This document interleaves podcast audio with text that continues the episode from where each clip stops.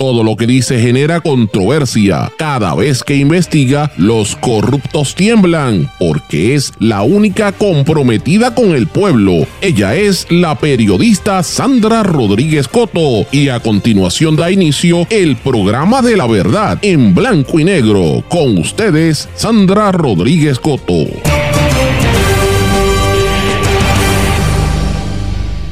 Los PNP se van con el proyecto Dignidad, dice Javier Jiménez. Hoy hablo de este caso, hablo del caso de José Raúl Arriaga, de una nueva demanda de Herrera Belutini, del atentado a Eliezer Molina y de muchos otros temas. Bienvenidos a su programa en blanco y negro con Sandra para hoy lunes 29 de enero de 2024. Les saluda Sandra Rodríguez Coto. En exclusiva, Bancrédito, el banco de Julio Herrera Belutini, demanda a Frances Díaz, la ex consejera Lea Gal, a Ana Faría y a la abogada María Domínguez por incumplimiento en deber fiduciario es parte de las demandas que han estado radicando en los últimos días. También en exclusiva, periodista José Raúl Arriaga reacciona a la erradicación de cargos. Vamos a hablar de cuál es la erradicación de los cargos por agresión sexual y pide que no prejuzguen. Recordó el caso de Alexa, la moneda siempre tiene dos caras. Él dice que él es víctima de extorsión. En exclusiva, el alcalde de San Sebastián, Javier Jiménez, respalda a Donald Trump como candidato a la presidencia de los Estados Unidos. Dice que beneficiará mejor a Puerto Rico. Y también nos da una entrevista exclusiva que usted no se puede perder, donde repudia el ataque, el atentado contra Eliezer Molina y qué ha pasado desde entonces. Hoy en exclusiva también vamos a hacer el análisis, si nos da tiempo, que se cumple un año precisamente hoy de que enmascarados tirotearon a un manifestante que protestaba para impedir la destrucción en la cueva Las Golondrinas en Aguadilla. Todavía hoy las autoridades no han hecho nada para resarcir ese daño al manifestante Ángel Luis Torres Rosado. Decían que eran guardias del criminal ambiental Carlos Román, pero algunos insistían que eran policías encapuchados, no se sabe. Corte Internacional de Justicia ordenó a Israel impedir un genocidio palestino y permitir la entrada de más ayuda en Gaza. Vamos a hablar de estas y otras noticias en la edición de hoy de En Blanco y Negro con Sandra. Esto es un programa independiente sindicalizado que se transmite a través de todo Puerto Rico en una serie de emisoras que son las más fuertes en sus respectivas regiones y por sus plataformas digitales, aplicaciones para dispositivos móviles y redes sociales. Estas emisoras son Cadena WIAC compuesta por WYAC 930 AM Cabo Rojo Mayagüez, WISA WISA 1390 AM desde Isabela, WIAC 740 en la zona metropolitana. También nos sintonizan por WLRP 1460 AM Radio Raíces, La Voz del Pepino en San Sebastián, que van a estar hoy bien pendientes a este programa. También nos sintonizan por X61, que es el 610 AM 94.3 FM, Patillas y todo el sureste del país. Y desde Ponce por WPAB 550 AM y ECO 93 uno FM. También nos sintonizan por mundolatinopr.com. Y una vez sale del aire, este programa está disponible en todos los formatos de podcast. Pero vamos de lleno con los temas para el día de hoy. En blanco y negro con Sandra Rodríguez Coto. Muy buenas tardes y bienvenidos a este su programa en blanco y negro con Sandra. Espero que estén todos muy bien y gracias por su sintonía, gracias por las palabras de apoyo que siempre me envían todo el tiempo, sobre todo los fines de semana, que me llenan de mucha energía para poder comenzar la semana. Estamos ya en la recta final del mes de enero, mire qué rápido se ha ido esto y ya eh, tengo que decirles que se podría decir que ya estamos en plena contienda electoral. Hoy venimos con muchos temas relacionados a esto, no se lo puede perder, pero como dije los titulares, vengo con entrevista exclusiva sobre lo que está pasando en Bancrédito, el, el banco de Julio Herrera Belutini, seguimiento al caso de José Raúl Arriaga, seguimiento al atentado que hubo contra Eliezer Molina y más que nada, ¿qué está sucediendo en torno a el partido Proyecto Dignidad después de la asamblea del sábado. Usted tiene que escuchar la entrevista que hicimos a continuación. Vamos a empezar primero con eso, con la entrevista que hice con el alcalde de San Sebastián y que ahora es el presidente del Proyecto Dignidad, Javier Jiménez. Tengo en línea telefónica al alcalde de San Sebastián y ahora presidente del Proyecto Dignidad, candidato a la gobernación, Javier Jiménez. Don Javier, ¿cómo está? Bienvenido en Blanco y Negro con Sandra. Saludos, Sandra, y saludos a todos. Alcalde, no ex, eh, ex alcalde. Ya mismo va a ser ex alcalde. Así que lo digo públicamente. Alcalde, eh, fue un éxito esa convención, según la información que trascendió. He hablado con algunas personas y me dice que estuvo bien activa, fue mucha gente y a usted lo nombran presidente de la colectividad. Sí, eh, de acuerdo al reglamento, pues la persona que viene a ser candidato a la gobernación se convierte en presidente por el término de la, de la elección, ¿verdad? Del proceso Subsiguientemente, esa presidencia, pues, cuando termine el proceso eleccionario, vuelve al presidente que fue electo en asamblea, que sería el, el doctor César Vázquez. y la asamblea estuvo extraordinaria, mucha participación. Allí los, se convocaron eh, eh, a todos los candidatos a diferentes posiciones electivas, también a que quisiera llegar, pero mayormente a los candidatos eh, que estaban eh, corriendo, eh, que van a estar corriendo la papeleta ahora a diferentes posiciones electivas. pero estuvo lleno y mucho entusiasmo, muy bueno, una actividad muy buena. Yo le iba a decir una cosa, yo he estado mirando unos números de encuesta y los números de Proyecto Dignidad sorprenden en muchas áreas, en, en el sentido de que hay mucha gente endosando el partido. No lo dicen abiertamente, pero cuando uno mira las encuestas uno las ve ahí. Este, ¿Usted cree que, el, o sea, le pregunto, yo sé usted que usted es el candidato a la gobernación, pero ¿qué, qué, qué, ¿cómo usted ve el ambiente? Mira, yo lo veo bien positivo, toda vez que los eh, dos partidos principales, eh, que son los que históricamente han tenido la mayor parte de los votos, eh, han ido perdiendo credibilidad y aún más cuando cada vez se parecen uno al otro en todo lo que tiene que ver con diferentes temas, pero específicamente al tema de la gobernanza. Así que ha habido mucho elector que eh, al pasar de los diferentes cuatrenios han dejado de votar, otros pues que comenzaron a votar por candidatura eh, y ven a Proyecto Dignidad como pues como una nueva alternativa, una alternativa muy diferente a los dos partidos principales y a, y a la a la Victoria Ciudadana y Partido Independentista, ¿verdad? Así que lo veo muy positivo, en la calle veo un ambiente muy positivo, eh, todavía estamos apenas comenzando a llevar eh, pues, las propuestas que tenemos nosotros en las diferentes áreas para el pueblo de Puerto Rico. Eh, vamos a enfatizar en un cambio significativo en la forma como se hace gobierno, estableciendo como base una disciplina fiscal de que no se pueda gastar más allá de los recursos que se llegan al gobierno y que todos los que sean funcionarios públicos que el pueblo delegue la función de administrador de los bienes comunes tiene una responsabilidad que cumplir y esa responsabilidad nosotros la vamos a hacer ¿vale? en todo el sentido de la palabra. Y, le iba a hacer una pregunta. ¿Ustedes están enfocándose también en, que quieren por lo menos en que se logre entrar más candidatos a la, a la Asamblea Legislativa? Porque esta vez hay más, hay más gente postulándose. Pues mira, eh, hay mucha más gente postulándose. Una de las cosas que nosotros vamos a estar solicitándole al elector es que nos dé a nosotros legisladores que sean afín con el pensamiento y la visión que tenemos nosotros de transformación de todo lo que tiene que ver eh, pues, gobierno, ¿verdad? Y todos los diferentes elementos que nosotros como, como sociedad eh, tenemos que utilizar diferentes tipo de herramientas adicionales para poder trabajar con diferentes problemáticas que tenemos. Lo vamos a hacer en, lo de acumulación, solamente se presentó uno y uno. Eh, yo he sido eh, enfático, ¿verdad? Ah, eh, lo he dicho anteriormente que yo no creo en el legislador por la acumulación, yo creo más en el legislador que sea representativo por, por distrito, ¿verdad?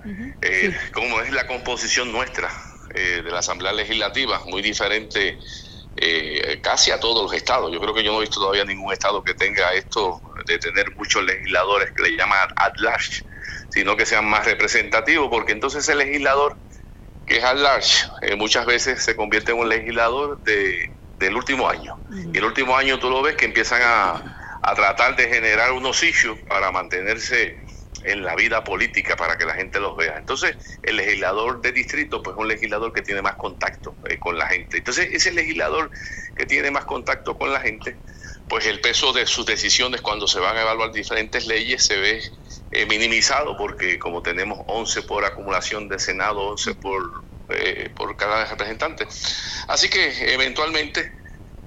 Eh, yo voy a estar haciendo unas propuestas referente a eso. Primero la tengo que hacer eh, internamente cuando se esté creando el, programa de gobierno que se eh, deberá evaluar ¿verdad? Por, por el partido. Pero una de las cosas que yo eh, propondría es que ese legislador por acumulación o se elimine completamente o, que no tenga esa gran cantidad de personas ahí que definitivamente no hacen sentido. Yo recuerdo que nosotros habíamos hablado de eso hace bastante, bueno, yo diría como hace años, usted y yo veníamos hablando de eso, yo recuerdo que usted me lo había planteado cuando estaba en el PNP, pero, pero ahora mismo por lo menos el proyecto Dignidad tiene dos legisladoras este, y entonces está vislumbrando la entrada de otros eh, candidatos. ¿Quién sería su mayor competencia a nivel político en la legislatura? como a nivel político, no te entiendo. O sea, el, ¿cuál, ¿qué partido político sería el mayor competidor del proyecto Dignidad a nivel legislativo? Bueno, legislativo, tú sabes que el PNP tiene una estructura, ¿verdad? Y el Partido Popular tiene unas estructuras eh, a nivel de todo Puerto Rico que ya son eh, de tantos y tantos años. Y definitivamente eh, también tienen una capacidad económica, tanto a nivel de gobernación como a, a, los niveles locales. Y eso tiene, eso se puede traducir, ¿verdad? Que, que puedan mover eh, mejor sus candidatos. Nosotros estamos desarrollando otras estrategias que vamos a estar utilizando para llevar el mensaje.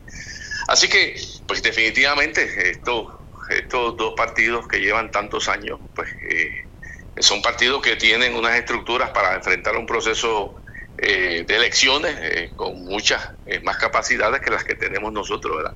Y no sé si estuvo ya los otros días. Eh, la cantidad de fondos que tiene el gobernador de Puerto Rico. Sí, definitivamente. Eh, una cosa, es una cosa ridícula, como tú vienes a ver. Entonces, pues algunos aplaudían, mira para allá, esto sí que, que lo, que lo quieren mucho. Y no, no es que lo quieran mucho, sino que utilizan la estructura gubernamental para, para recaudar fondos. Y eso es altamente sabido. Eh, que históricamente los gobernantes de turno hacen lo mismo y cuando tú ves los recaudos históricamente de las diferentes personas que ocuparon la gobernación y compara los recaudos que tuvieron en su cuadrenio, tú vas a ver que, por mucho eh, exceden los de los otros candidatos. Entonces, eso es un problema que todo el mundo sabe qué es lo que está pasando, pero todo el mundo mira para el lado. Así que... Pero tengo que decirle, eh, y honestamente lo he visto en algunas encuestas, hay un descontento general en la calle, uno lo palpa en la gente. Cuando yo hablo con ciudadanos y le hago entrevistas, le pregunto, todo el mundo, no importa la ideología, todo el mundo me coincide en que está descontento con la situación de la criminalidad y la economía, incluso la economía. Este, también la y el tema de la inseguridad son temas que recurrentemente me, salen. El otro día estaba hablando con unas personas en la gasolinera y empezaron a hablar de lo mismo. Yo digo, donde quiera que me meto es el tema. Eh, ¿Cómo usted ve eso en la calle? ¿Usted, usted palpa esto que yo les estoy mencionando? Eh, claro, eso lo palpo de todos los días. Eh, y, y, más en la economía. Tú sabes que en la economía nosotros hoy en día estamos eh, disfrutando de una burbuja económica que ha creado la inyección de alrededor de 124 mil millones de dólares que han asignado en fondos federales para diferentes tipos eh, de cosas, como fue la pandemia, como fue los terremotos y como fue también los huracanes. De esos 124 mil millones se ha desembolsado mayormente en COVID, eh, alrededor de 47 billones ya se han desembolsado porque los fondos de COVID eh, culminan en el año fiscal 2024-2025. Y entonces también de los fondos de recuperación se ha desembolsado una gran parte, más adicionalmente a la ciudadanía le ha llegado directamente gran parte también de estos fondos y esto crea lo que es lo que estamos ahora, una burbuja. Eh, y con todo eso que estamos en una burbuja económica, cuando tú comparas eh, los números que dan, el último informe de la Junta de Control Fiscal que lo obtiene de la Junta de Planificación y de otras fuentes, tú puedes ver que el Producto eh, Nacional Bruto de Puerto Rico, que está en alrededor de 77 billones, un poquito más, eh, lo compara en años anteriores, cuando tuvimos nosotros esa cantidad, y estamos hablando del año 98, 99. Entonces, cuando tú ves ese número y tienes conocimiento que existe una burbuja económica, pues definitivamente tiene que preocuparte. Entonces, cuando tú haces el análisis, ¿qué ha pasado en Puerto Rico eh, históricamente? Pues que nosotros hemos basado en nuestra economía en cuántos fondos federales nos dan y no se ha basado en tú buscar alternativas de eh, simplificar la forma como se hace negocio en Puerto Rico, de forma tal que muchas eh, personas puertorriqueñas, ¿verdad?, que tengan idea, puedan desarrollarla y el gobierno en vez de ser un obstáculo como es ahora, con tanta eh, documentación y permisología y lo lento de la permisología, el gobierno se convierta en un ente canalizador para ayudar a ese joven o a ese empresario, a ese joven empresario o a esa persona que tiene una idea, la pueda desarrollar. De esa forma nosotros podemos eh, crear que existan más oportunidades de trabajo en la empresa privada eh, para las personas y adicionalmente em, empleo eh, mejor remunerado y empleo más estable, ¿verdad? Que cuando tú solamente descansas en lo que ha descansado Puerto Rico es en cuanto capital externo llega a Puerto Rico. Es importante el capital externo, pero tú tienes que ser un fortalecer la independencia económica de los que, los que viven acá. ¿Y cómo la, la, la fomenta? Pues mira, creando empresarios y esos empresarios creando buenas eh, oportunidades de trabajo. Pues ahora nosotros, ¿qué hacemos? Pues depender cuántas ayudas eh, solamente nos dan. Y se ha perdido eso y tiene un sistema que es burocrático, ineficiente, raya en los ridículos con las, las exigencias que tiene y se convierte en un enemigo de desarrollo económico y tenemos que, porque tenemos ahora como un neutro.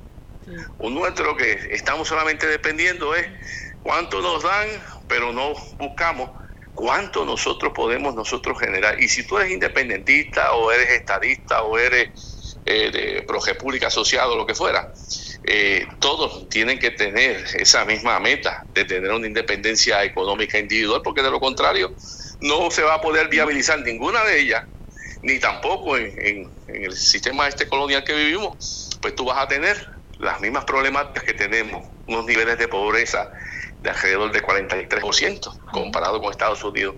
Un 11%, un sistema contributivo que depende de, pocos sectores, por ejemplo, de todos, las, de todos los ingresos de, que, se, que tiene el gobierno todos los años, el 38% vienen de corporaciones y de ese 38%, el 29% son de 20 corporaciones. Imagínate la concentración de riesgo que tenemos nosotros en nuestro sistema contributivo. Sí, y, y usted me, eh, usted me menciona ahí algo que a mí me llama la atención, menciona la situación de estatus en Puerto Rico, ¿verdad? Eh, y, y, ahora mismo hay un grupo de dos sectores políticos importantes, el proyecto Digni, el, perdón, el Partido Independentista Puertorriqueño y el Movimiento Victoria Ciudadana, que se están uniendo en esto de la alianza para tratar de agenciarse, ¿verdad? unas, unas posiciones y están buscando la, la candidatura a la gobernación. ¿Cómo usted ve eso y cómo lo compara con, con dignidad? Bueno, esa alianza es una burla a la ley electoral. Eh, para evadir lo que dice la ley electoral, pues eh, le llama muy eh, románticamente el junte, ¿verdad? para presentar unos candidatos de agua y para presentar unos candidatos que van a representar las dos fuerzas, utilizando como base un principio que para mí es totalmente erróneo, que si sacaron uno 176 mil y el otro creo que 173 o algo así. En estas elecciones al unir eso, pues van a tener sobre 300 y pico mil votos. Eh, y es una ecuación que yo creo que las desvirtuaron en su totalidad, porque en aquella ocasión hubo una serie de elementos muy diferentes a los que hay hoy en día, y hay unos eh, eh, protagonistas muy diferentes a los que hay hoy en día. Pero eh, eh, tienen ese, ese tipo de, alianza que, como te digo, es una burla a, lo que es la ley electoral. Pero, eh, pero le pregunto, ¿es esa, ese, esa alianza o ese junte, como ellos dicen, es el principal competidor del Proyecto Dignidad ahora mismo? No, no, para nada. ¿Y quién sería? ¿Y quién sería el principal competidor? El principal competidor sería el PNP. El PNP. Sí, definitivamente sería el, PNP. Y por eso es que por eso es que hay tanto eh, ataque del PNP a, Proyecto Dignidad. Claro, ellos han visto que definitivamente el mensaje que han llevado cuatrenio tras cuatrenio durante los últimos años se ha eh, eh, se ha descubierto por parte de las personas que son totalmente erróneos. Y lo primero que tú tienes es el mensaje de que lo de la estabilidad. El PNP se funda originalmente en 1967 por una división que hubo del Partido Republicano. Y don Luis Ferré, que pertenecía al Partido Republicano, lo abandona el Partido Republicano y crea un nuevo partido junto a un grupo de, hombres y mujeres en aquella ocasión que se llamó el PNP. Y el propósito principal era que en aquella ocasión el Partido Republicano no quería participar de un plebiscito y Don Luis dijo que no, que tenía que ser porque eh, tenía que adelantarse la estadidad. Y 56 años después de eso, 56, 57 años después de eso, ¿qué tenemos? Ningún avance de la estadidad. Entonces, te utilizan todos los cuatrenios tras cuatrenios como un amuleto. Y esto lo dije yo en un programa, yo creo que contigo fue. Sí, conmigo fue. Eh, eh, hace ya un par de años atrás. Yo creo que... Lo hemos hablado varias veces, alcalde. que, que, se utilizaba como un amuleto, pero definitivamente no había ningún tipo de ni de estrategia, ni de, ni de coordinación, y mucho menos de, de voluntad para adelantar nada que tuviera que ver con la estabilidad. Y tú lo ves este último cuatrenio, Sandra, este último cuatrenio, eh, la estabilidad ha ganado con 52% de las personas que participaron en las elecciones pasadas en un voto afirmativo por primera vez en la historia eh, de un 52% eh, a favor de la estabilidad. Sí, A eso tú le añades que tenía, se viabilizó una ley donde se eh, podía escoger seis eh, delegados congresionales o cabilderos, como lo quiera llamar, ¿verdad? Sí, los cabilderos por eh, Sí, seis, que ha resultado ser un fracaso en su totalidad. Adicionalmente, el gobernador hacía mención constantemente de que era muy amigo del presidente Biden por ser demócrata y de los presidentes de los cuerpos legislativos. y cuando tú miras el resultado eh, que hubo en el cuatrenio, pues ¿cuál fue? Nada. Presentaron un, proyecto eh, tres meses antes de unas elecciones de mitad de término, que todo el mundo sabía que los congresistas iban a estar más inmersos, los que iban a, estar a posiciones a, primarias, ¿verdad? Y a elecciones y a elecciones a mitad de término, iba a estar más inmerso en su eh, distrito buscando la forma de revalidar. no iban a estar pendientes al plebiscito y eso pasó. Y subsiguientemente el gobernador presenta un proyecto ahora con un grupo de, senadores, pero inconsecuente, ¿verdad? Sin ningún tipo de consecuencia porque no existe estrategia, ni existe una voluntad. Y entonces ya la gente eso se ha dado cuenta y adicionalmente mm. eh, sobre las políticas públicas adoptadas, ¿verdad? Sí.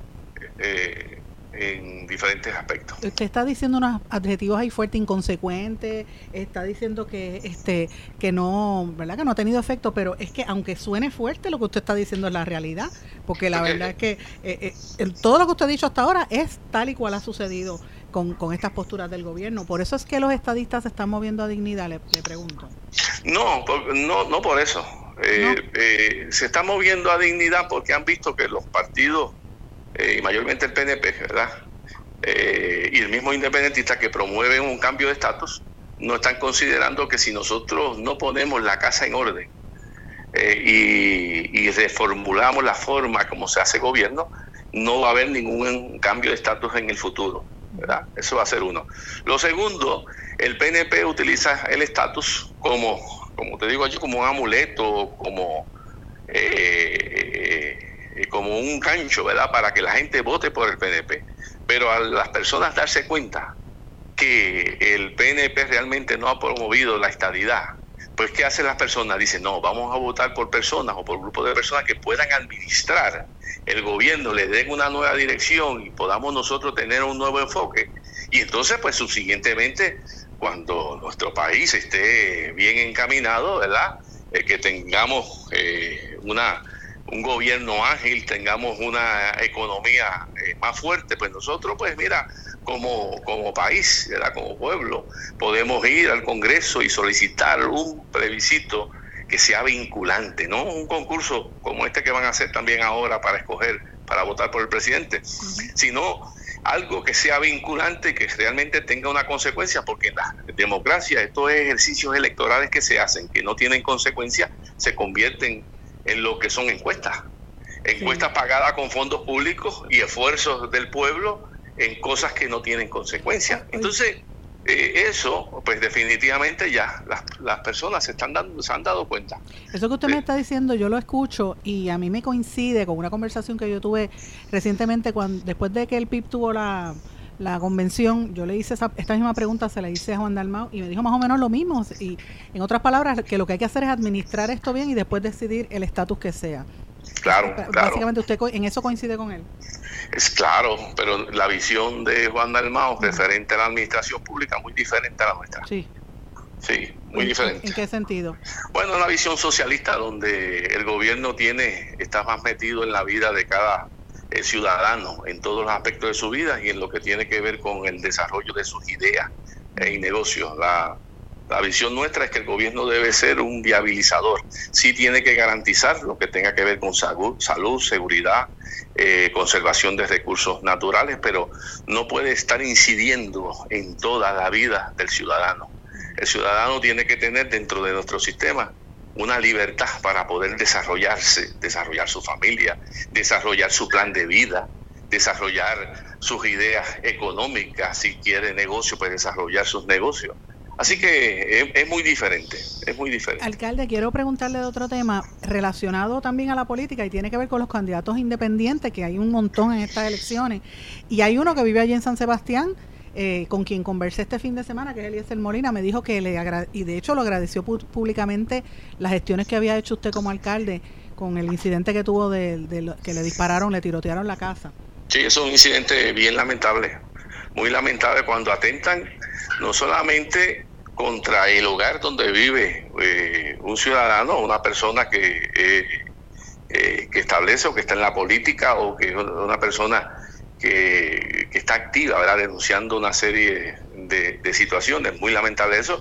Y más lamentable cuando allí se encontraba su familia. Sí, los niños. Eh, eso es algo que eso es intolerable, ¿sabes? Es algo que tenemos que combatir.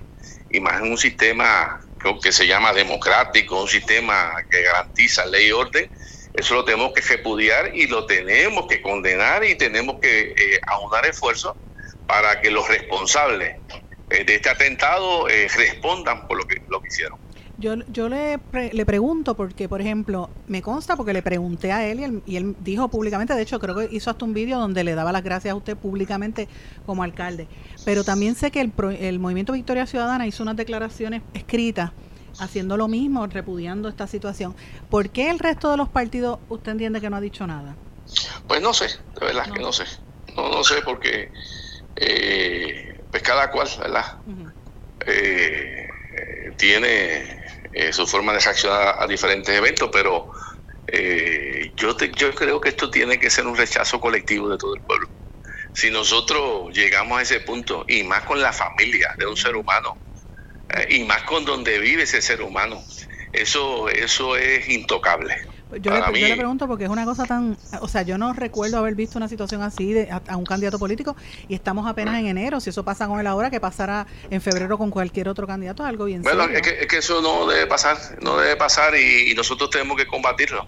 En el caso eh, nuestro, eh, cuando yo también hablé con Eliezer, ¿verdad? Que fue el, ese día, fue por la noche el atentado, por la mañana hablé con él he perdido la llamada con el alcalde. Un momentito, vamos a volver a hacer la gestión. Esto es En Blanco y Negro con Sandra Rodríguez Coto. Esto es En Blanco y Negro con Sandra Rodríguez Coto. Regresamos en Blanco y Negro con Sandra. Vamos a continuar esta entrevista con el presidente del Proyecto Dignidad y alcalde de San Sebastián, Javier Jiménez. Regresamos ahora con el alcalde de San Sebastián, Javier Jiménez. Estábamos hablando del incidente con Eliezer Molina y, como dije anteriormente, él publica, el, candidato públicamente le agradeció al alcalde la gestión que usted hizo. Sí, este, bueno, lo mínimo, lo mínimo que yo puedo hacer, ¿verdad? es lo mínimo que yo puedo hacer. Y como yo le decía a él, nosotros tenemos, y a la policía, a través de nuestro comisionado, tenemos unas cámaras, ¿verdad? Y esas cámaras eh, eh, pueden ver, ¿verdad? Quién pasó por esa carretera eh, a esa hora. Y, adicionalmente, en el trayecto, y es una de las cosas que nosotros hemos hecho en el pasado. Yo recuerdo una vez que al municipio nos robaron un vehículo eh, nuevo eh, y yo me, yo me acuerdo que me dio un coraje y vamos a buscar por todos lados, por ahí tiene que haber en las casas cámaras que se puedan ver si el vehículo pasó y entonces se le pedía permiso a los dueños, a ver si podían verificar. Y, ahora, pues gracias a Dios, en diferentes sitios, ¿verdad? En, todo el país, eh, la gente tiene sus cámaras, ¿verdad? Y entonces con eso, pues, se puede ver la trayectoria del que pasó por ahí a X o Y hora, ¿verdad? Y se puede eh, ampliar la, investigación. Y más de un incidente como, como hemos hablado, bien lamentable, donde se atenta contra la vida, contra la familia de, de una persona y con, y con y, el sitio donde es su residencia. Eso es sagrado. Es terrible. Yo espero que esto no se repita de aquí a las elecciones. Porque pues yo espero que los cojan. Yo espero que los cojan. Eh, porque si no los cogieran, pues lamentablemente quedaría eh, impune un acto pues de esta naturaleza que, que no debe pasar no debe pasar. Alcalde, y hablando sobre ¿verdad? las candidaturas independientes ahora, que era la, verdad el tema, eh, eh, yo he visto mucha movida, algunos alcaldes, eh, perdón, algunos candidatos independientes, de hecho hay hasta para alcaldes también, y, e incluso para la gobernación lo está retando, por ejemplo, a Danora Enríquez, que era de Proyecto Dignidad. ¿Cómo usted ve esas candidaturas independientes? Bueno, eso es el reflejo muchas veces de, de la apatía a correr por un partido político en particular. Es el reflejo de lo que hemos hablado, que poco a poco se han ido cansando la gente de los partidos políticos y han perdido la fe en, los, en, muchos partidos políticos. Entonces, pues lo que ven es alternativa de cómo pueden ellos pues canalizar alguna aspiración personal o de servicio, una aspiración de servicio, eh, pues en forma independiente. Y esta, y este cuatrenio, este año lo hemos visto bien marcadamente. Así que ahora pues están en el proceso de, endoso, eso acaba creo que el martes. Eh, el, 50% de los endosos se lo tienen creo que entregar el martes. Ahí veremos pues entonces que, quién queda, ¿verdad? Dentro de, todos los que hayan radicado diferentes aspiraciones de servicio, eh, servicio público. ¿Usted tiene alguna expresión sobre esta señora Enríquez que era este que era de Proyecto Dignidad? No, no, ninguna, ninguna. Ella, ella eh, eh, comenzó corriendo en un proceso de primaria, subsiguientemente decidió ya misma retirarse. Eh, así que pues no tengo ninguna expresión. Acuérdate que pues eso son decisiones como las que he tomado yo en mi vida pública ¿verdad? y política. Todo el mundo tiene derecho a tomar las decisiones que, entienda necesario y que y que lo mueva, ¿verdad? En su ser. Eh, alcalde, y luego de, de, todo este proceso, ¿verdad? ¿Qué, ¿Qué, es lo próximo que viene en camino para el Proyecto Dignidad después de esta asamblea? Bueno, nosotros todavía tenemos que eh, enfatizar en unos pueblos que tenemos que terminar de, reorganizar. Eh, y para poder eh, reorganizarlo, Va, a estar de la mano con una promoción masiva que vamos a hacer a nivel de todo Puerto Rico para que conozcan cuáles son las propuestas de Proyecto Dignidad, porque muchas veces la han confundido como un partido que es religioso, que es eh, de dogmas, etcétera, cuando pues no es la realidad. Pues sí, todo el que eh, cree tiene, tenemos creencia, ¿verdad? Y tienen creencia en, eh, lo espiritual, pues coincide con principios básicos. Eh, pero no es un partido que, eh, que es eh, dogmático a, la extrema, etcétera, etcétera. O sea, no, es un partido religioso, porque la gente piensa con las posturas anti eh, ¿verdad? El tema del homosexualismo y de la y la, y la legislación que se ha radicado en tema del aborto, pues mucha gente los ve como si ustedes fueran fundamentalistas, es el término que utilizan a veces. No, no, no, no, no es fundamentalista, tenemos unos principios, creemos unos principios de vida, ¿verdad? Pero hay un principio de vida que tenemos bien presente y que promovemos, y yo lo he promovido durante toda mi vida, el respeto al plan de vida de cada ser humano. Y ese plan de vida, eh, mientras no invada mi territorio, ¿verdad? Pues mira, es el mismo que yo no debo invadir el territorio de otros, tenemos que tener ese, esa armonía, ¿verdad? Y lo que es la protección de los niños, que para mí es fundamental. Esa, esa, eh, es importante eso que usted menciona porque mucha gente, como digo, tiene una percepción quizás eh, equivocada del proyecto Dignidad como si fuese un partido religioso. O sea, que, para eso que usted entiende que hay que, para eso, eh, le pregunto, es parte de la reorganización y lo, lo, que le queda de aquí a las elecciones. Sí, no, y, y, nosotros tenemos muchos miembros del Partido Dignidad, las personas que, que respaldan la candidatura y respaldan el partido, pues que no van a ninguna iglesia. Okay. Eh, pero creen en unos principios de gobierno pequeño, de gobierno más ágil. Han visto eh, cómo ha sido la, forma de gobernar de los partidos eh, principales, ¿verdad? y hemos visto también el sometimiento de todas estas, estas estructuras políticas a, entes como la Junta de Control Fiscal. Y, y, cuando la gente ve eso, pues es más allá. el proyecto de Dignidad eh, tiene unas propuestas que las, van a ir viendo, ¿verdad? Pero una de las cosas que nosotros promovemos eh, es el respeto al plan de vida de cada, de cada ser humano, ¿verdad? y alcalde, y por último, en la postura en términos de la política en Estados Unidos, ¿cómo usted ve esta situación de que eh, Trump es probablemente quien sea el, el próximo candidato a la, a la presidencia? por los republicanos. Trump, coincide con muchas de nuestras visiones de cómo se hace gobierno, ¿verdad? Eh, que para nosotros sería más detrimental eh, tener un gobierno como Biden, ¿verdad? que es un gobierno eh, desordenado fiscalmente hablando, donde tú ves que la deuda pública está creciendo de una forma espiral sin precedentes y eso puede tener una consecuencia a nivel ¿verdad? del gobierno federal y por ende en la vida de cada uno de nosotros los puertorriqueños, uno.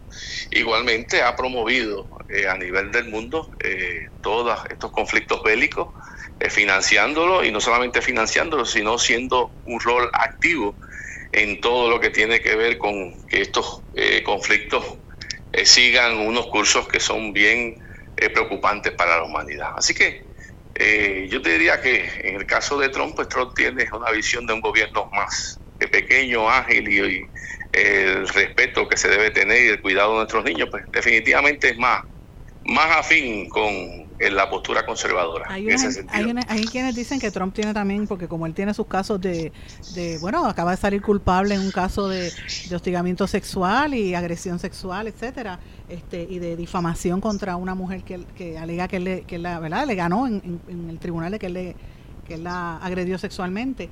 Que, que usted y, y entonces por otro lado está quienes ¿verdad? plantean que él fue quien incitó la, los actos de la protesta del 6 de enero, allí de golpe de Estado en, en, Washington. ¿Qué usted dice al respecto? Mira, hay muchos planteamientos. Trump, no sé si, bueno, yo sé que sí, porque tú eres periodista y estás al tanto de todo lo que está pasando, ¿verdad? Eh, pero tú has visto que durante los últimos, el último año le han sometido casos múltiples en diferentes estados. Sí. Eh, y había, ha habido planteamientos eh, de la defensa que no ha tenido la oportunidad ni de presentar testigos de, refutación. Eh, y hay unos casos que están eh, en apelación. Así que esto hay que ver, ¿verdad? Todas las vertientes que está ocurriendo detrás de la candidatura de, pues, de Trump, ¿verdad? Y de todo cuál es el andamiaje y las estrategias que se pueden haber estado siguiendo por parte del gobierno, si alguna. Así que eh, durante los próximos meses vamos a ver el desenlace de, todo esto. Vamos a ver ese desenlace. Pero técnicamente, como Puerto Rico, ¿usted cree que le convendría mejor eh, una presidencia de Trump o de, o de Biden? ¿Cuál de los No, yo entiendo que de Trump. De Trump. Trump. Sí, Trump es, más afín a, a, lo que son las políticas, por ejemplo, conservadoras eh, que nosotros promovemos. Y conservadora, te digo en el sentido de todo lo que tiene que ver gobernanza y todo esto, porque no es eh, sobre un tema en particular o dos temas, no, sobre, sobre temas eh, en general. Eh, igualmente, incluyendo y enfatizando en lo que es la forma de, de, gobernar, ¿verdad? De lo que es el, el gobierno que había establecido, donde se, se trataba de, de ayudar a que se generara muchas empresas y mucho capital dentro de los territorios y dentro del programa para generar capital dentro de los territorios y dentro de los estados. Interesante. Y por último, y no, sé que le, he cogido más tiempo del que pensaba, pero es que usted y yo nos ponemos a hablar y siempre pasa lo mismo. eran cinco minutos, me dijiste cinco minutos. siempre, pasa lo mismo, que usted empieza a hablar y yo le, me da curiosidad, le hago preguntas y usted sigue hablando. Así que imagínese. Pero alcalde, eh, por último, ahí eh, después de esta asamblea de Proyecto Dignidad, ¿va a haber otra otro evento así multitudinario? Me imagino que es para lo del reglamento, para, perdón, para el programa de gobierno. Bueno, para el programa de gobierno eh, se va a estar confeccionando eh, próximamente. Ya Dignidad tenía un programa de gobierno, pero ese programa pues, va, eh, van a surgir unos cambios, ¿verdad? Sobre diferentes temas adicionales y otros temas que queremos expandirlo y otros temas que queremos reenfocarlo. Y subsiguientemente pues se presentará, ¿verdad? Al, al pueblo de Puerto Rico. Pues estamos pendientes a esto. Le agradezco mucho que me haya dado estos cinco minutos que se convirtieron casi en media hora. Pero eso siempre me pasa con usted, alcalde, así que este le agradezco mucho. Este era el alcalde y candidato a la gobernación y ahora presidente del proyecto Dignidad, Javier Jiménez. Gracias por estar en blanco y negro con Sandra. Siempre, Sandra. Buen, día, buenas tardes. Ya, sí, buenas tardes. Gracias a usted. Esto es En Blanco y Negro con Sandra Rodríguez Coto.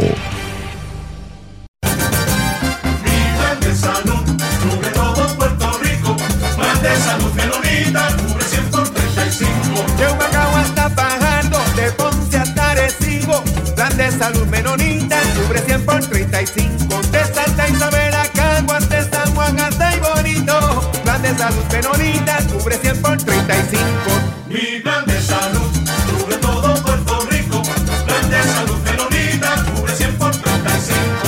Quites el dolor de cabeza con sus obligaciones de contabilidad con los servicios que presta Villalba y Villalba Company. Directo, personal y con sensibilidad humana. Lo que se busque un verdadero asesor de contabilidad para todo tipo de servicio de contabilidad, pago de IBU, pago de nómina, informes trimestrales y anuales y otros. Ofrecen servicio directo personalizado. Villalba y Villalba Company. Para orientaciones, su teléfono el 939-336-5774. 939-336-5774. 5774. Oye, Brian, no te ah, vayas. Llévame contigo para la playa. Llévame con Polgar y márcalo así. Llévame con Polgar donde vayas. Oye, chico, ¿qué te pasa? Llévame contigo para la playa.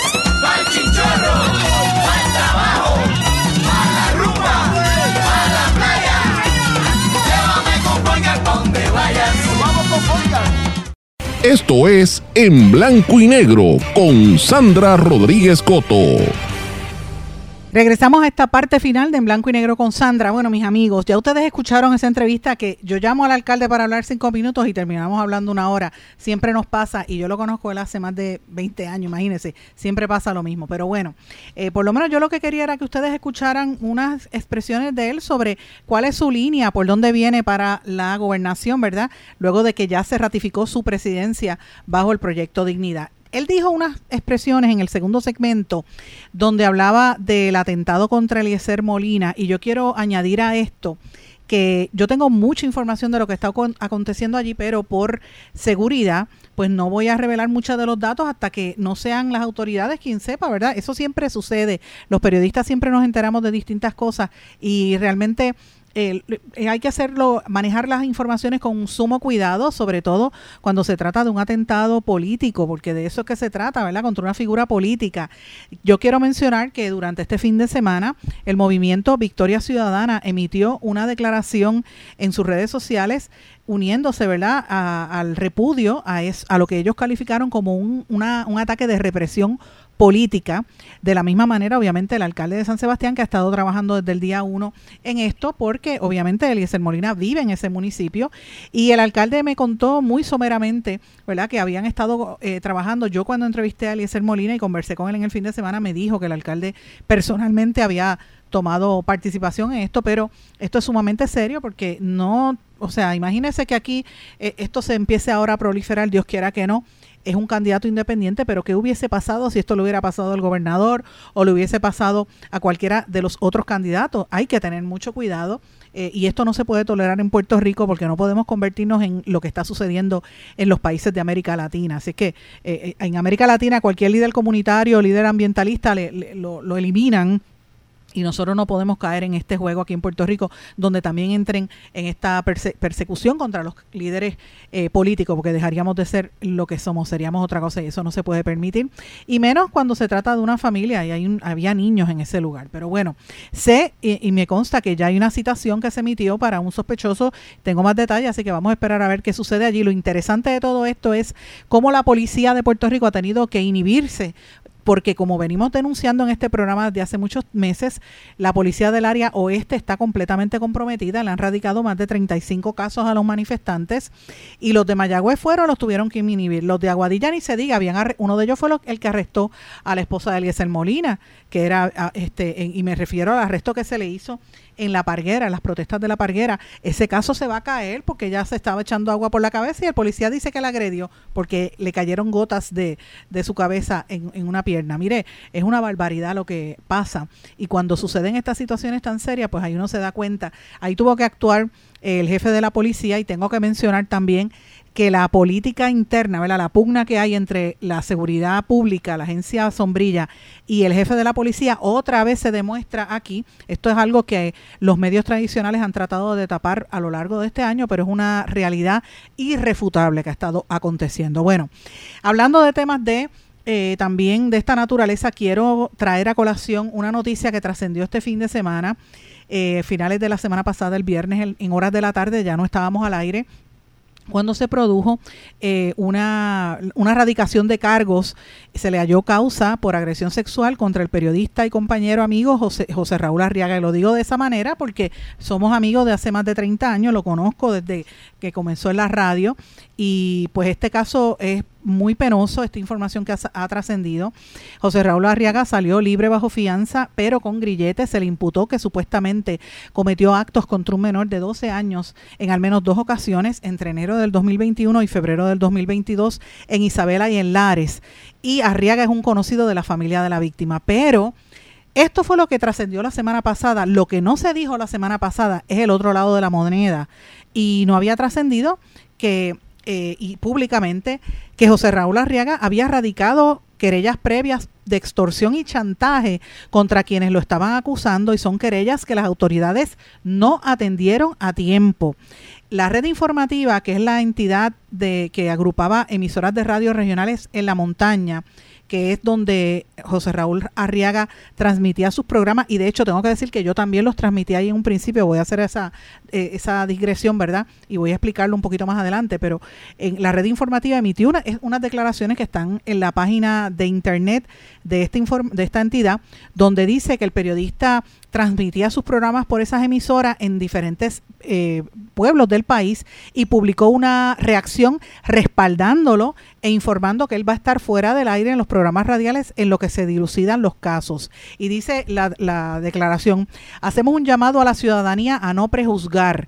Ya como pueblo hemos vivido historias en donde la opinión pública condena a gente inocente. Recordemos el caso del lamentable asesinato de la joven transexual Alexa. La moneda siempre tiene dos caras, manifestaron a ellos. Para los que no recuerden, Alexa era una transgénero que fue asesinada, fue eh, perseguida y asesinada vilmente en el año 2020 en un horripilante crimen que, un, un crimen de odio que de verdad... Eh, jamaqueó el país, ¿verdad? Conmocionó a todo Puerto Rico.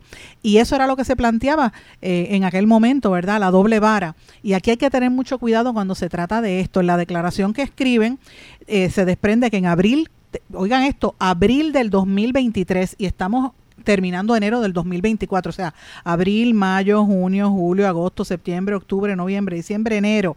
Han pasado 10 meses 10 meses y no pasó nada. Arriaga radicó en abril del 2023 una querella con prueba documental y electrónica en el Cuerpo de Investigaciones Criminales de Aybonito, denunciando que era víctima de extorsión y chantaje por parte de los familiares de quienes ahora lo acusan. La querella es la número 2023 raya 13 raya 010 raya 001 459. Ahí pusieron la información y dice textualmente, estoy citando, aprovechamos por este medio para hacerle un llamado a las autoridades de ley y orden a la imparcialidad de los procesos y a que investiguen responsablemente la querella que desde el pasado mes de abril se radicó por parte del señor Arriaga, donde se presentó prueba documental y electrónica que evidencia que no solo Arriaga era víctima de extorsión y chantaje por parte de la familia que hoy alega que que lo que se presentó en el Tribunal de Autuado y que desmiente los hechos por los que se le acusa. En su momento y según fluyan los procesos, el pueblo verá en vez de que en vez de agresor, el señor Arriaga en este caso es la víctima. Y esto es importante traerlo porque dice, eh, ¿verdad? El viernes fue que se, se le erradicaron estos cargos. La, el cargo de, de, verdad, eh, hubo allí eh, se alega que el caso, el caso de agresión fue en Isabela y en Lares se alega que él solicitó sexo oral. Ariaga enfrenta una fianza de 280 mil dólares fijada, fijada por la jueza Melisa Santiago Núñez. Y este caso fue sometido por la fiscal Jenibet Bonilla Torres y la sargento Margarita Burgos Rosario, quien fue la que supervisó la pesquisa. La vista preliminar es el día de San Valentín, el 14 de febrero. Pero esto hay que ponerlo en contexto porque si él tenía unas querellas previas de que lo estaban extorsionando, ahí hay algo más. Así que este caso apenas comienza pero yo recuerdo que esta es la segunda vez que Arriaga enfrenta acusaciones de índole público. En noviembre del 2010 a él le radicaron unos cargos por haber, supuestamente se le imputaba haber cometido actos contra un adolescente de 15 años en Calle y fue absolutamente exonerado, no solamente a nivel estatal, sino a nivel federal, porque también las autoridades federales eh, hicieron una pesquisa y no encontraron nada. De hecho, ese año, después de ese incidente, hubo otro incidente donde eh, se le encontró culpable al señor Luis Miguel Pérez Quiles que, por agresión agravada y ley de armas porque apuñaló a Riaga en 21 ocasiones en aquel momento eh, y el periodista por poco se muere. Así que recordemos esta situación. La organización dice, le expresamos nuestra solidaridad a nuestro compañero de labores. Los verdaderos amigos están juntos en los momentos buenos y en los momentos difíciles. Creo que el Todopoderoso lo tiene, lo llene de fuerza tanto a él como a su familia. Y mientras la situación de Arriaga se dilucide, los foros correspondientes, limitaremos nuestros noticieros radiales, pero seguiremos brindando a ustedes noticias en las páginas de las redes sociales. Eso es lo que plantea la red informativa. Yo quiero hacer una aclaración aquí y vuelvo a decirlo, yo conozco a Arriaga hace muchísimos años eh, y desde hace más de 20, yo diría casi 30 años que yo conozco a José Raúl Arriaga y en un momento trabajamos juntos en la red informativa. La red informativa fue un concepto que se creó en las emisoras de Orocovis, Utuado, Fajardo, Patillas, Lares, Moca, en las cuales yo incluso transmitía este programa cuando comencé este programa hace casi seis años. Ya hace mucho tiempo que yo no transmito en esas emisoras de Orocovis, Utuado, hace más de, yo diría casi, casi tres años o más, en las de Orocovis, Utuado y, Pati, y Fajardo y tampoco en la de Lares. Todas estas salidas de estas emisoras tienen que ver, que yo salí de esos programas, recuerden que el programa mío es independiente, lo produzco yo misma, eh, al igual que pasaba con el de él, pero en el caso mío yo salí por presiones políticas que trataron de sacarme del aire en esas emisoras. Así que lo digo abiertamente porque es la realidad eh, y no puedo tapar el cielo con la mano, es la verdad. Eh, y eso fue lo que sucedió, pero eh, José Raúl Arriaga continuaba transmitiendo por allí. así que este caso tiene cola. Señores, en los pocos minutos que me quedan, quería hablar de lo que estaba pasando en, en, en, Israel, que es bastante conflictivo, pero mañana podemos trabajar en detalle. Quiero mencionarles que eh, Julio Herrera Belutini, el banquero presidente de Bancrédito Holding Corporation, el banco que él es uno de los coacusados en el caso de la exgobernadora Wanda Vázquez, ha estado enfrascado en una serie de pleitos legales recientemente. Eh, la semana pasada ustedes eh, recordarán que yo publiqué una nota y lo dije en este programa que demandó preocupado porque el síndico a cargo de la liquidación del banco ha estado vendiendo obras de arte sin, sin seguir con los parámetros que debe eh, seguir, ¿verdad? Y esto es parte de una serie de pleitos que la defensa de Julio Herrera Belutini, con quien yo estuve conversando hace unas cuantas semanas, eh, ha estado muy activa viendo este caso. El caso de él con Wanda Vázquez y que también incluye a la agente federal Mark Rossini se va a ver a fin de este año, posiblemente enero del año que viene. Pero Julio Herrera Belutini, o sea, me refiero a eh, el banco, radicó una demanda contra María Domínguez, contra Frances Díaz Fosé y contra Faría. Esto es importante. La demanda es contra de, Bancredito Corporation versus Driven, eh, Driven Administrative Services LLC y eh, eh, al, antecedentes Bancredito Holding Corporation, que presentó esta demanda como accionista y en nombre de Bancredito International Bank and Trust contra la expresidenta y CEO y miembro de la junta directiva de ese banco, Frances Díaz, que esta es una de las que se alega que estuvo eh, delatando en el caso, la ex consejera legal jefe de ese banco, que era Ana Faría, y la abogada externa y ex fiscal federal María Domínguez, además de su firma de abogado DMRA, y se le imputa en esta demanda incumplimiento del deber fiduciario y enriquecimiento injusto relacionado con la representación legal de Díaz en la investigación criminal. Se alega en la demanda que Díaz, Faría y Domínguez incumplieron sus deberes fiduciarios y se enriquecieron injustamente cuando Domínguez fue contratada con fondos del banco para representar a Díaz en una investigación criminal sin las debidas aprobaciones bancarias. Díaz no reveló la investigación mientras estaba siendo empleada del banco. Luego renunció abruptamente días antes de llegar a un acuerdo para para declararse culpable, que, de, para declararse culpable. Domínguez también aparenta haber usado información confidencial del banco y no reveló el conflicto de intereses. Faría supuestamente facilitó la contratación indebida. Esto es lo que alegan en la demanda. Como resultado, se le están reclamando de daños. Se, pagaron más de 100 mil dólares en honorarios legales a Domínguez por la representación de Díaz y sufrieron daños económicos. El banco ahora está en sindicatura con Driven Administrative Services como síndico. Driven rechazó el requerimiento del banco para representar estas reclamaciones, por lo que el banco se ve obligada, la, la matriz, a hacerlo en su nombre. BHC representa, presenta reclamaciones derivativas por incumplimiento del deber fiduciario de lealtad contra Díaz, Faría y Domínguez, nulidad del contrato de compromiso por falsa de aprobación adecuada y enriquecimiento injusto por honorarios legales, daños, prejuicios, desembolso de ganancia y honorarios pagados a la ex fiscal Domínguez y una declaración de que el contrato de servicio es nulo. Mis amigos, esta, eh, como no tengo más tiempo en el día de hoy, el tiempo me está comprometiendo, esta información yo la voy incluir en un artículo que lo pueden buscar en, la plataforma de Substack, en mi blog en blanco y negro con Sandra, posiblemente también en Iboricua, si no es que lo han publicado ya pero eh, yo me comprometo a que voy a hablar con, las partes, voy a hablar con las abogadas, también voy a hablar con la licenciada María Domínguez, eh, tiene la oportunidad para expresarse en este programa porque es importante que le demos seguimiento a este caso. Recuerden este es el caso que vincula a una ex gobernadora de nuestro país que podría ser resultada, eh, podría resultar culpable según cómo se ve este caso. Pero bueno, veremos a ver. Con esto me despido, mis amigos, no sin antes desearles a todos que pasen muy buenas tardes. Será hasta entonces. Hasta mañana. Se quedó con ganas de más. Busque a Sandra Rodríguez Coto en las redes sociales y en sus plataformas de podcast, porque a la hora de decir la verdad, solo hay una persona en la que se puede confiar, Sandra Rodríguez Coto, en blanco y negro.